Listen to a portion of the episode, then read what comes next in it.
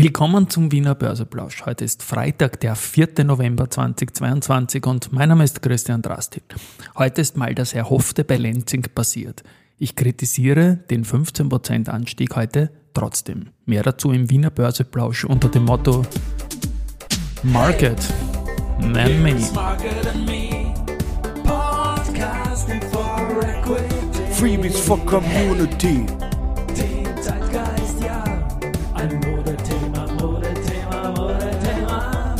Ja, die Börse als Modethema und die Novemberfolgen des Wiener Börseplausch sind präsentiert von Wienerberger und Rackwest. Ja, ein Blick auf den Markt ist heute sehr entspannt, obwohl es draußen kalt ist und regnet, aber wir haben 6.439 Punkte im ATXDR jetzt um 11.38 Uhr, als ich das einspreche und das ist ein Plus von 3,5 Prozent.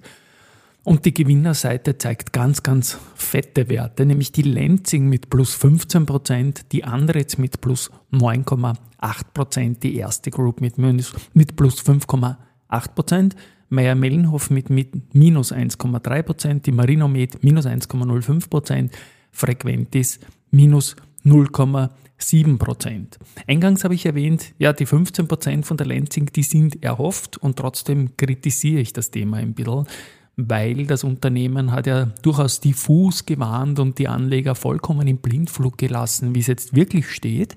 Und jetzt nach und nach hat man halt mit den Analysten gesprochen und gestern auch mit Börsenradio mit Kollegen Andi Groß ein Interview gegeben, wo man halt aufklärt und die Informationen gegeben hat, wo der Markt seit Wochen drauf gewartet hat und der Blindflug ist jetzt vorbei und jetzt steigt das Ding halt um 15 Prozent.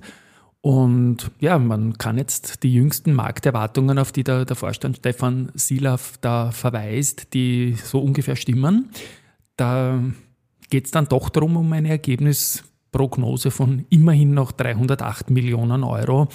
Das ist zwar 15 Prozent unterm Vorjahr, aber ja, man hätte da Schlimmeres erwartet und das sage jetzt nicht ich, das sagt der Aktienkurs, der das auch so wiedergespiegelt hat, sonst wird es heute nicht 15% steigen, wenn eine Erwartung da ist, die nur 15% schwächer ist als im Vorjahr. Also ein, irgendwie ein kompletter Widerspruch und ich muss das einfach kritisieren, dass man die Guidance völlig auslässt und dann trotzdem halt mit den Analysten ins Detail geht und so letztendlich ein bisschen ein Ungleichgewicht in der, in der Meldungspolitik lässt und man lässt auch die Mittelfristprognose jetzt äh, gleich. Das ist natürlich gut als Aktionär und ich möchte auch sagen, ich habe da jetzt keinen Fehler gemacht, indem ich die Aktie verkauft hätte oder sonst irgendetwas. Ich habe sogar noch ein bisschen zugekauft, aber das ist einfach, ich finde es nicht okay, ähm, wie man hier kommuniziert hat, weil man hatte Schlimmeres befürchten lassen und das ist etwas, äh, was ich seit Wochen angemerkt habe und deswegen hat dieser 15 Prozent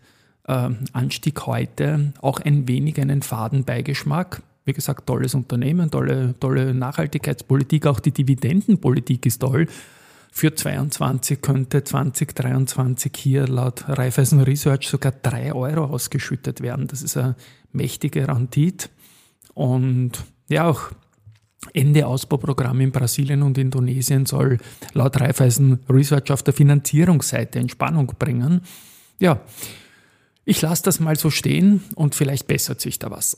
Ein Blick auf die Unica ist heute auch spannend. Die liegen 1,81 Prozent heute im Plus. Das ist nicht so auffällig, wenn der gesamte Markt um 3 Prozent im Plus liegt. Aber das ist der neunte Plustag in Folge und damit könnte mal die Serie von der Bavakeuer eingestellt sein.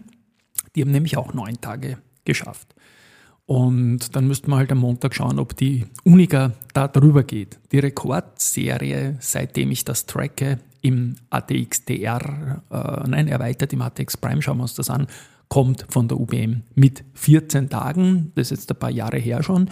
Und dort steht ein entsprechender Wanderpokal. Also für die Unica ist das natürlich noch ein weiter Weg, weil man müsste übertreffen um einen Tag, 15 Tage, also noch die komplette nächste Woche durchsteigen und einen Tag mehr. Und das ist sicher nicht so leicht, wenn man schon achteinhalb Tage im Plus ist.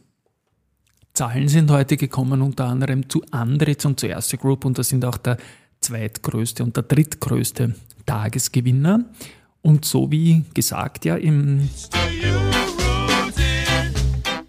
gestrigen Podcast habe ich versprochen, dass ich bei Zahlenlegern auch die aktuelle Performance äh, des Tages dazu tue.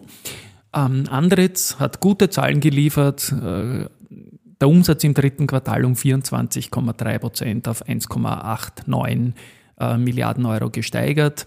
Ähm, Konzernergebnis hat sich um 100 Millionen gleich auf 100 Millionen erhöht. Im Vorjahr war es 76 Millionen, also um 74, um 24 Millionen äh, in diesem Q3, also deutlicher Anstieg auch. Und der Auftragsstand ist auf einen neuen Rekordwert gegangen. Das ist momentan bei nicht allen Unternehmen so, bei der Andre John. Und das ist natürlich schon etwas, ähm, womit man sagen kann, da geht es mal um 10% mit der Aktie nach oben. Das Unternehmen ist perfekt aufgestellt für die aktuellen Herausforderungen der Welt. Und die Aktie, wie gesagt, plus 9,8%, fast 10% plus. Bei der zweiten Aktie, die heute liefert, beginne ich gleich mit der Performance. Plus 5,6% macht die erste Group am Vormittag, nachdem man die Zahlen äh, geliefert hat und Betriebsergebnis 2,89 Milliarden Euro ist 11,4 Prozent mehr als im Vorjahr. Da geht es um die neun Monatsperiode. Zinsüberschuss steigt um 19,5 Prozent auf 4,39 Milliarden Euro. Man sieht auch ein solides Kreditwachstum, eine positive Entwicklung. Äh, bei den Zinssätzen natürlich spielt das jetzt bei den Banken ein bisschen rein. Und damit steigt auch in Summe der Provisionsüberschuss um 8,3 Prozent auf 1,83 Milliarden Euro. Das ist, gibt es Zuwächse im Zahlungsverkehr, in der Vermögensverwaltung und ja, in Summe ist der Nettogewinn jetzt 1,65 Milliarden Euro. Im Vergleich zum Vorjahr waren es 1,45 Milliarden Euro. Also die erste sagt, dass sie vom vorteilhaften Zinsumfeld und den gestiegenen Kreditvolumina profitiert hat. Insofern also ein bisschen mehr Normalität wieder im Bereich der, der Bankenwelt und die Banken kommen damit auch wieder dazu, im klassischen Geschäft Geld zu verdienen. Ja, es ist in Wahrheit äh, eine, eine Sache, die zwar den Erwartungen entspricht, aber die Prognose für 2022 ist so nebenbei nach oben korrigiert worden und deswegen geht es um 5,5 Prozent mit der Aktie heute nach oben. Bei der KTM, natürlich die wichtigste, sage ich jetzt mal vom Brand her und auch von der Konzernbedeutung her, Tochter von Pira Mobility, gibt es eine Kooperation und einen Einstieg bei der italienischen MV Agusta und da geht man mit 25,1% rein und die Zusammenarbeit wird vertieft. Das gefällt auch an der Börse 2,8% plus. Bei der Straba gibt es auch eine Akquise und zwar wird die Slabby Hood GmbH und die Hans Lohr GmbH erworben. Und da geht es um die Geschäftsfelder Mess, Steuer, Regeltechnik sowie Sicherheits- und Nachrichtentechnik. Strabag 0,7% im Plus, aber die Aktie ist ja ein bisschen festgezurrt. Minus 1,05% sehen wir bei Marinomed.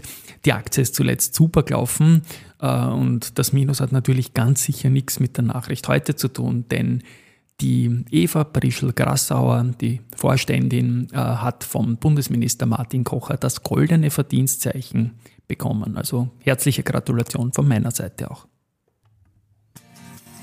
Ja, der Tag, der war heute sehr entertaining und im Abspann gibt es noch eine ganze Menge an neuem Research. Und zwar die Bader Bank.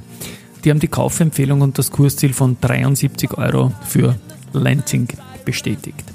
Die RBI wird von Bader Bank mit Sell eingestuft und Kursziel 11,3 Euro. Das kommt für mich jetzt ein bisschen überraschend, aber so ist es halt.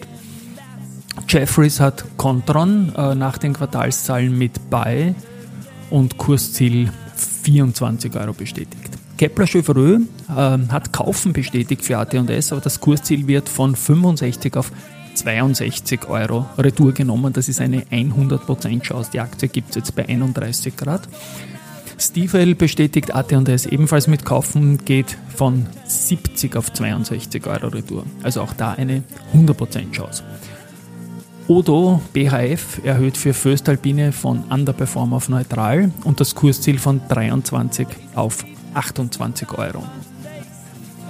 Jeffries bestätigt ähm, AMS Osram mit Halten, geht mit dem Kursziel von 8 auf 6,8 Euro. Die Schweizer Franken, sorry, Retour. Ähm, Odo BHF bestätigt AMS Osram mit neutral und reduziert das Kursziel von 6,5 auf 6 Euro. Ähm, Frank, äh, was haben wir da noch? Ja. Und letztendlich haben wir noch die UBS, die haben sich auch IMS Osram angeschaut auf neutral und das Kursziel ist bei 9 Schweizer Franken. Ich wünsche ein schönes Wochenende. Hoffentlich bleibt es an der Börse so entertaining wie jetzt. Bleibt gesund und wir hören uns am Montag.